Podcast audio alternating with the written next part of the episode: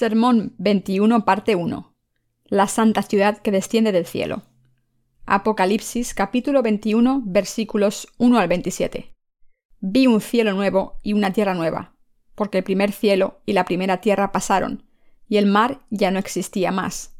Y yo, Juan, vi la santa ciudad, la nueva Jerusalén, descender del cielo, de Dios, dispuesta como una esposa ataviada para su marido y oí una gran voz del cielo que decía He aquí el tabernáculo de Dios con los hombres, y él morará con ellos, y ellos serán su pueblo, y Dios mismo estará con ellos como su Dios. Enjugará Dios toda lágrima de los ojos de ellos, y ya no habrá muerte, ni habrá más llanto, ni clamor, ni dolor, porque las primeras cosas pasaron. Y el que estaba sentado en el trono dijo He aquí yo hago nuevas todas las cosas, y me dijo Escribe, porque estas palabras son fieles y verdaderas. Y me dijo, Hecho está, yo soy el Alfa y la Omega, el principio y el fin. Al que tuviere sed, yo le daré gratuitamente de la fuente del agua de la vida. El que venciere heredará todas las cosas, y yo seré su Dios, y él será mi hijo. Pero los cobardes e incrédulos, los abominables y homicidas, los fornicarios y hechiceros, los idólatras y todos los mentirosos tendrán su parte en el lago que arde con fuego y azufre, que es la muerte segunda. Vino entonces a mí uno de los siete ángeles que tenían las siete copas llenas de las siete plagas postreras, y habló conmigo diciendo Ven acá, yo te mostraré la desposada, la esposa del Cordero. Y me llevó con el espíritu a un monte grande y alto, y me mostró la gran ciudad santa de Jerusalén, que descendía del cielo de Dios, teniendo la gloria de Dios. Y su fulgor era semejante al de una piedra preciosísima, como piedra de jaspe, diáfana como el cristal. Tenía un muro grande y alto con doce puertas, y en las puertas doce ángeles y nombres escritos, que son los de las doce tribus de los hijos de Israel. Al oriente tres puertas, al norte tres puertas, al sur tres puertas, al occidente tres puertas, y en el muro de la ciudad tenía doce cimientos, y sobre ellos los doce nombres de los doce apóstoles del Cordero. El que hablaba conmigo tenía una caña de medir, de oro, para medir la ciudad, sus puertas y su muro. La ciudad se halla establecida en cuadro, y su longitud es igual a su anchura, y él midió la ciudad con la caña, doce mil estadios. La longitud, la altura y la anchura de ella son iguales. Y midió su muro, ciento cuarenta y cuatro codos de medida de hombre, la cual es de ángel. El material de su muro era de jaspe, pero la ciudad era de oro puro, semejante al vidrio limpio, y los cimientos del muro de la ciudad estaban adornados con toda piedra preciosa. El primer cimiento era jaspe, el segundo zafiro, el tercero agata, el cuarto esmeralda, el quinto ónice, el sexto cornalina, el séptimo crisolito, el octavo berilo, el noveno topacio, el décimo crisoparasa, el undécimo jacinto, el duodécimo amatista. Las doce puertas eran doce perlas, cada una de las puertas era una perla, y la calle de la ciudad era de oro puro, transparente como vidrio. Y no vi en ella templo, porque el Señor Dios Todopoderoso es el templo de ella, y el Cordero. La ciudad no tiene necesidad de sol ni de luna que brillen en ella, porque la gloria de Dios la ilumina, y el Cordero es su lumbrera. Y las naciones que hubieren sido salvadas andarán a la luz de ella, y los reyes de la tierra traerán su gloria y honor a ella sus puertas nunca serán cerradas de día, pues allí no habrá noche. Y llevarán la gloria y la honra de las naciones a ella. No entrará en ella ninguna cosa inmunda o que hace abominación y mentira, sino solamente los que están inscritos en el libro de la vida del Cordero. Exégesis. Versículo 1. Vi un cielo nuevo y una tierra nueva, porque el primer cielo y la tierra primera pasaron, y el mar ya no existía más. Esta palabra significa que nuestro Señor dará su cielo y tierra nuevos, como su regalo a los santos que han tomado parte en la primera resurrección. A partir de este momento, los santos vivirán no en el primer cielo y tierra, sino en el nuevo segundo cielo y tierra. Esta bendición es el regalo de Dios que Él otorgará a sus santos. Dios dará tal bendición solo a los santos que han participado en la primera resurrección. En otras palabras, los que van a disfrutar esta bendición son los santos que han recibido la remisión del pecado, creyendo en el santo Evangelio del agua y el Espíritu dado por Cristo. Nuestro Señor es el novio de los santos. A partir de ahora todo lo que les espera a los santos es ser revestidos con la protección del novio, las bendiciones y el poder, como las novias del Cordero prometido, y vivir en la gloria en su majestuoso reino. Versículo 2. Y yo, Juan, vi la santa ciudad, la nueva Jerusalén, descender del cielo de Dios, dispuesta como una esposa ataviada para su marido. Dios ha preparado una ciudad santa para los santos. Esta ciudad es la ciudad de la Nueva Jerusalén, el santo palacio de Dios. Este palacio únicamente está preparado para los santos de Dios, y esto ha sido todo planeado en Jesucristo para los santos, aun antes de que nuestro Señor Dios creara el universo. Por lo tanto, los santos no pueden evitar agradecer al Señor Dios por su regalo de gracia y darle toda la gloria a Él con su fe. Versículo 3. Y oí una gran voz del cielo que decía, He aquí el tabernáculo de Dios con los hombres, y Él morará con ellos, y ellos serán su pueblo, y Dios mismo estará con ellos como su Dios. A partir de ahora los santos vivirán con el Señor en el templo de Dios por siempre. Todo esto es por la gracia del Señor Dios, un regalo que los santos recibirán por su fe en la palabra de salvación del agua y el Espíritu. Por lo tanto, todos aquellos que estén vestidos en la bendición de entrar en el templo del Señor y vivir con Él, darán gracias y gloria al Señor por siempre. Versículo 4. Enjugará Dios toda lágrima de los ojos de ellos, y ya no habrá muerte, ni habrá más llanto, ni clamor, ni dolor, porque las primeras cosas pasaron. Ahora que Dios habita con los santos, no habrá más lágrimas de tristeza, ni lamentos por la pérdida de sus amados, ni llanto ni tristeza. Toda la tristeza del primer cielo y tierra desaparecerán de la vida de los santos, y todo lo que les espera a los santos es vivir sus vidas bendecidas y glorificadas con el Señor Dios en su nuevo cielo y tierra.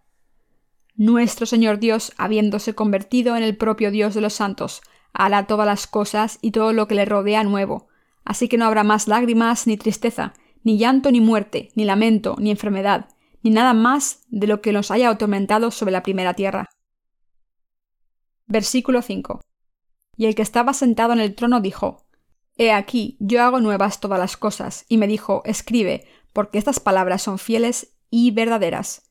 Ahora el Señor hará todas las cosas nuevas y creará el cielo nuevo y una tierra nueva, haciendo desaparecer su creación del primer cielo y de la primera tierra. Lo que este versículo nos dice no es que Dios reciclará lo viejo, sino que en vez de eso creará un universo nuevo. Así Dios formará el cielo y la tierra nuevos y vivirá con los santos.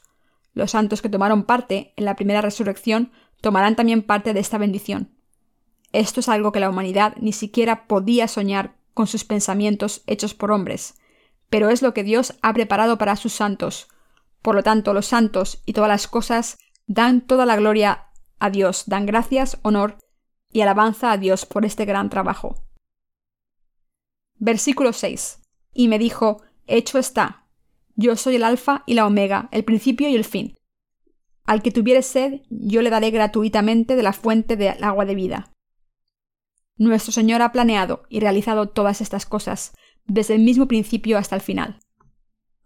Todas las cosas que el Señor ha hecho, las hizo para Él mismo y para sus santos.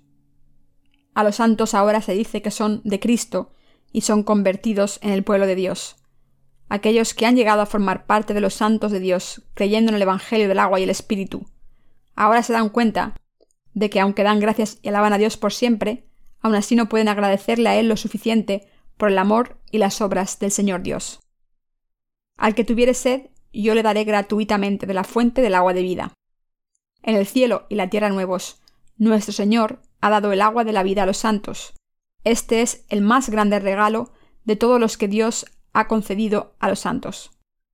Ahora los santos están para vivir por siempre en el cielo y la tierra nuevos, y beberán de la fuente del agua de vida, de la cual no volverán a tener sed jamás por toda la eternidad.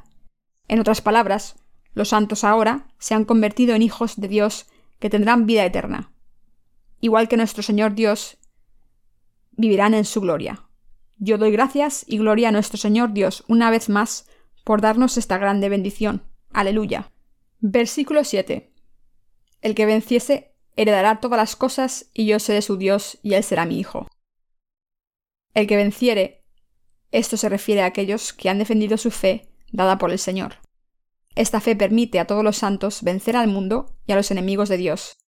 Nuestra fe en el Señor Dios y en el verdadero amor del Evangelio del agua y el Espíritu, dado por Él, es lo que nos da la victoria sobre todos los pecados del mundo, sobre el juicio de Dios, sobre nuestros enemigos, sobre nuestras propias debilidades y sobre la persecución del anticristo. Yo doy gracias y gloria a nuestro Señor Dios por darnos la victoria sobre todo.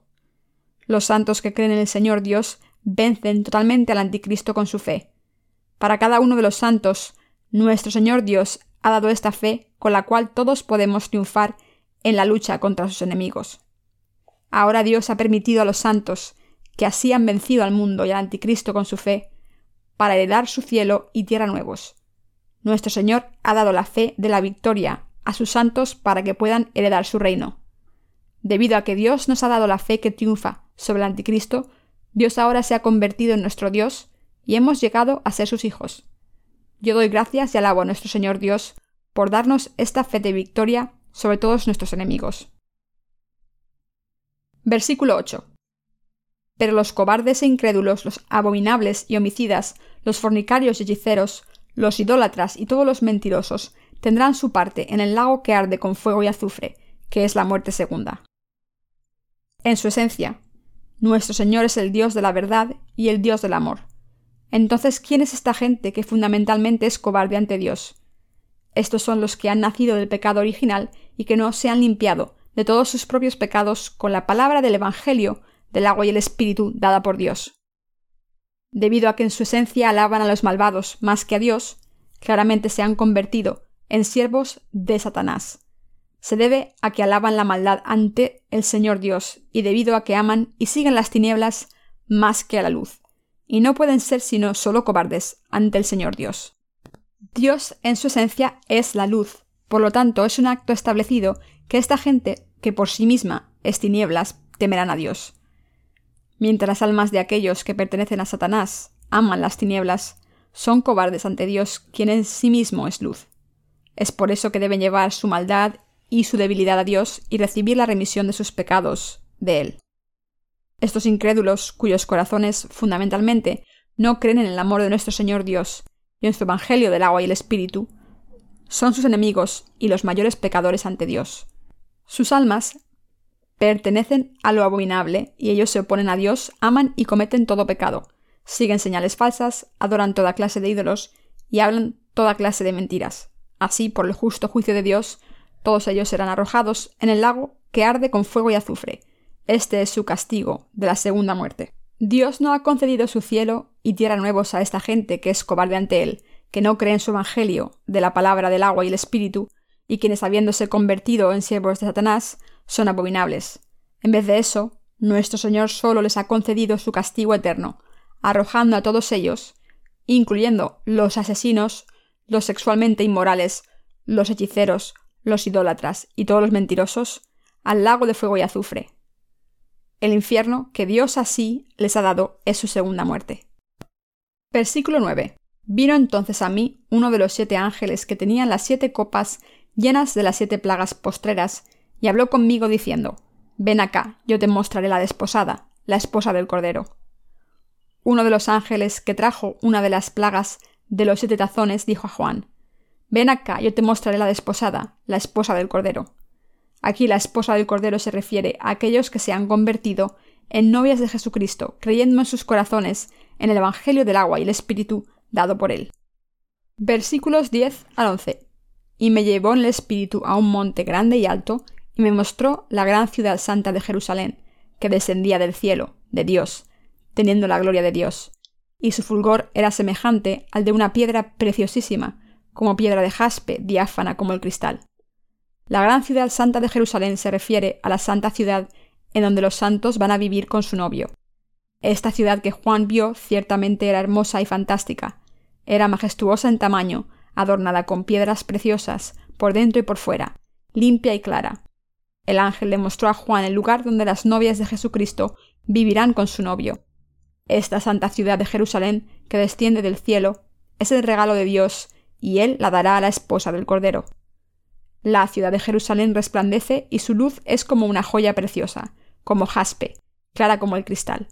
Por lo tanto, a todos aquellos que viven en ella, la gloria de Dios está con ellos por siempre. El reino de Dios es de luz, y de esta manera solo aquellos que han sido limpiados de todas sus tinieblas, debilidades y pecados pueden entrar en esta santa ciudad.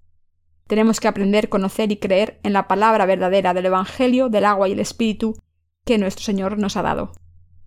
Versículo 12. Tenía un muro grande y alto con doce puertas, y en las puertas doce ángeles y nombres inscritos, que son los de las doce tribus de los hijos de Israel.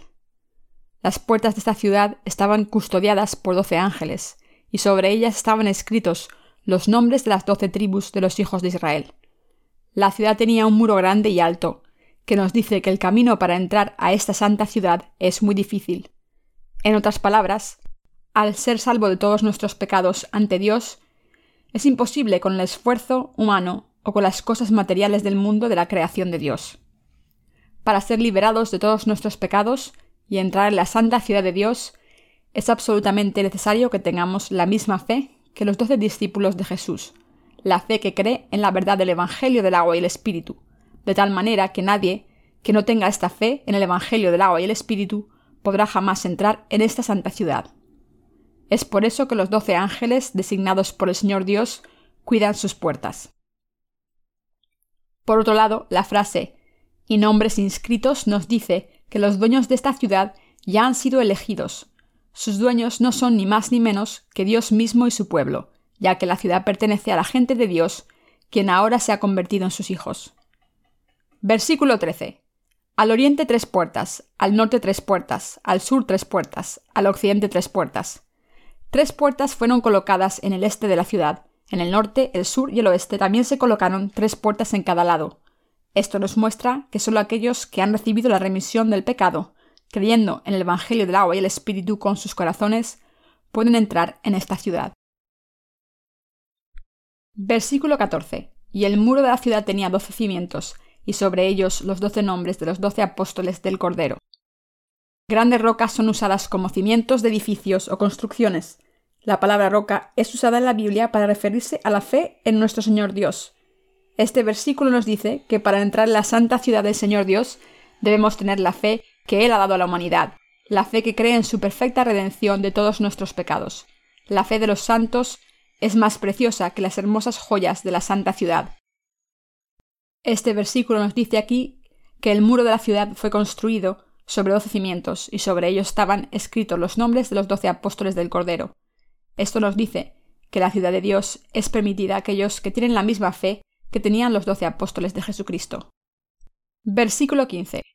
El que hablaba conmigo tenía una caña de medir de oro, para medir la ciudad, sus puertas y su muro.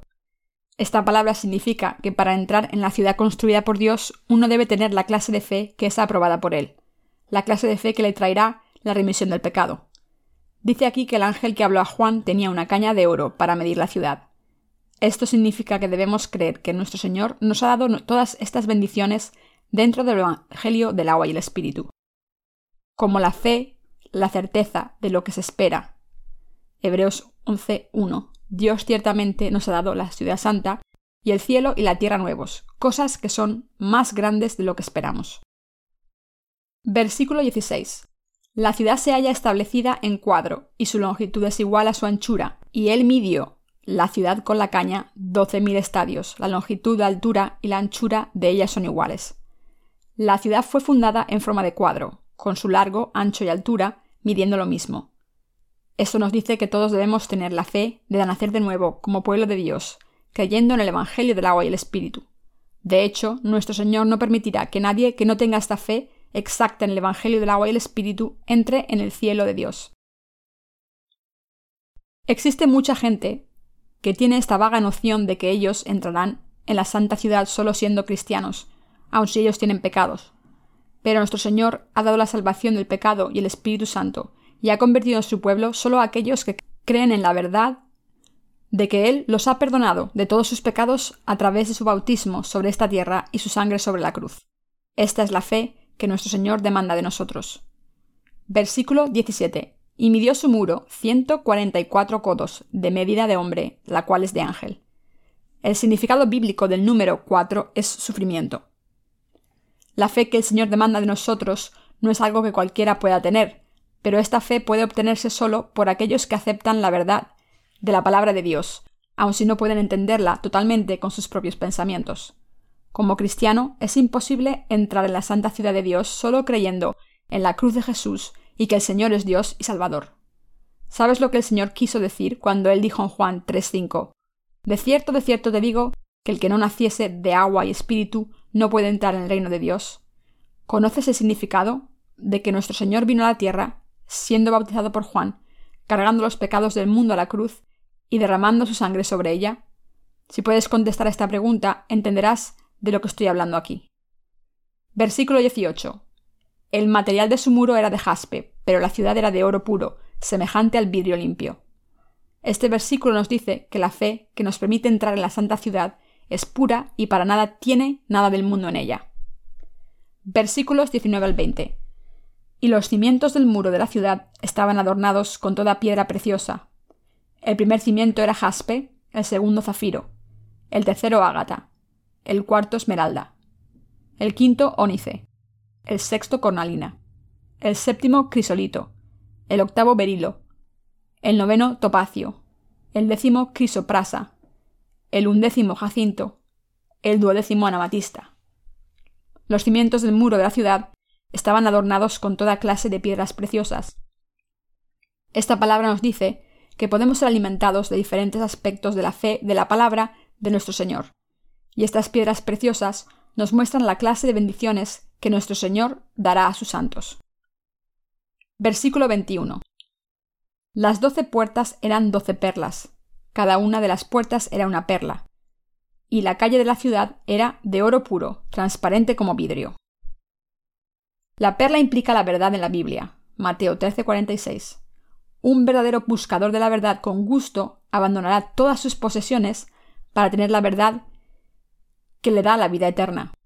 Este versículo nos dice que los santos que entrarán a la santa ciudad necesitan tener mucha paciencia mientras estén en esta tierra, permaneciendo firmes y anclados en el centro de su fe en la verdad. En otras palabras, aquellos que creen en la palabra de verdad hablada por el Señor Dios necesitan tener gran perseverancia para defender su fe. Versículo 22 y 23. Y no vi en ella templo, porque el Señor Dios Todopoderoso es el templo de ella, y el Cordero. La ciudad no tiene necesidad del sol ni de la luna que brillen en ella, porque la gloria de Dios la ilumina, y el Cordero es su lumbrera. Este pasaje significa que todos los santos serán recibidos en los brazos de Jesucristo, Rey de Reyes. Y la santa ciudad de Jerusalén no tiene necesidad de la luz del sol o de la luna, ya que Jesucristo, la luz del mundo, la iluminará. Versículo 24. Y las naciones que hubieren sido salvas andarán a la luz de ella, y los reyes de la tierra traerán su gloria y honor a ella. Este pasaje nos dice que la gente que vive en el reino del milenio ahora entrará en el cielo y la tierra nuevos, los reyes de la tierra se refiere a los santos que habían estado viviendo en el reino del milenio. Estos reyes de la tierra, continúa el versículo, traerán su gloria y honor a ella. Esto nos dice que los santos que ya habían estado viviendo en sus cuerpos glorificados, ahora se moverán del reino del milenio al reino de la tierra y el cielo nuevos recién creados por Dios. Como tal, solo aquellos que nacieron de nuevo creyendo en el Evangelio del agua y el Espíritu, mientras estaban en esta tierra, y así fueron raptados para vivir en el reino de Cristo durante mil años, podrán entrar en la santa ciudad de Jerusalén. Versículo 25. Sus puertas nunca serán cerradas de día, pues allí no habrá noche. Debido a que el cielo y la tierra nuevos, donde está localizada la, santa ciudad, ya está cubierta por la santa luz, no puede haber noche ahí ni ningún malvado. Versículo 26. Y llevarán la gloria y la honra de las naciones a ella. Esto nos dice que a través del increíble poder del Señor Dios, aquellos que han estado viviendo en el reino de Cristo durante mil años, ahora están calificados para moverse al reino del cielo y la tierra nuevos, el reino donde está la santa ciudad. Versículo 27. No entrará en ella ninguna cosa inmunda, o que hace abominación y mentira, sino solamente los que están inscritos en el libro de la vida del Cordero. Entre ambos, por igual cristianos y no cristianos de este mundo, todos aquellos que no conocen la verdad del Evangelio del agua y el Espíritu son deshonrosos, abominables y mentirosos. Por lo tanto, no pueden entrar en la santa ciudad. La palabra de Dios aquí nos permite confirmar cuán grande es el poder del Evangelio del agua y el Espíritu que el Señor nos ha dado en la tierra. Aunque el Evangelio del agua y el Espíritu ha sido predicado a mucha gente sobre esta tierra, hubo tiempos en que este Evangelio era ignorado y despreciado, aun por los que se dicen cristianos. Pero solo la fe en el Evangelio del agua y el Espíritu, dado por el Señor, es la llave del cielo. Mucha gente aún permanece ignorante de esta verdad, pero tú debes saber que cualquiera que se dé cuenta y crea que con el Evangelio del agua y el Espíritu el Señor le ha dado las llaves del cielo y la remisión del pecado, tendrá su nombre escrito en el libro de la vida. Si tú aceptas y crees en la verdad del Evangelio del agua y el Espíritu, serás revestido con la bendición de entrar en la santa ciudad.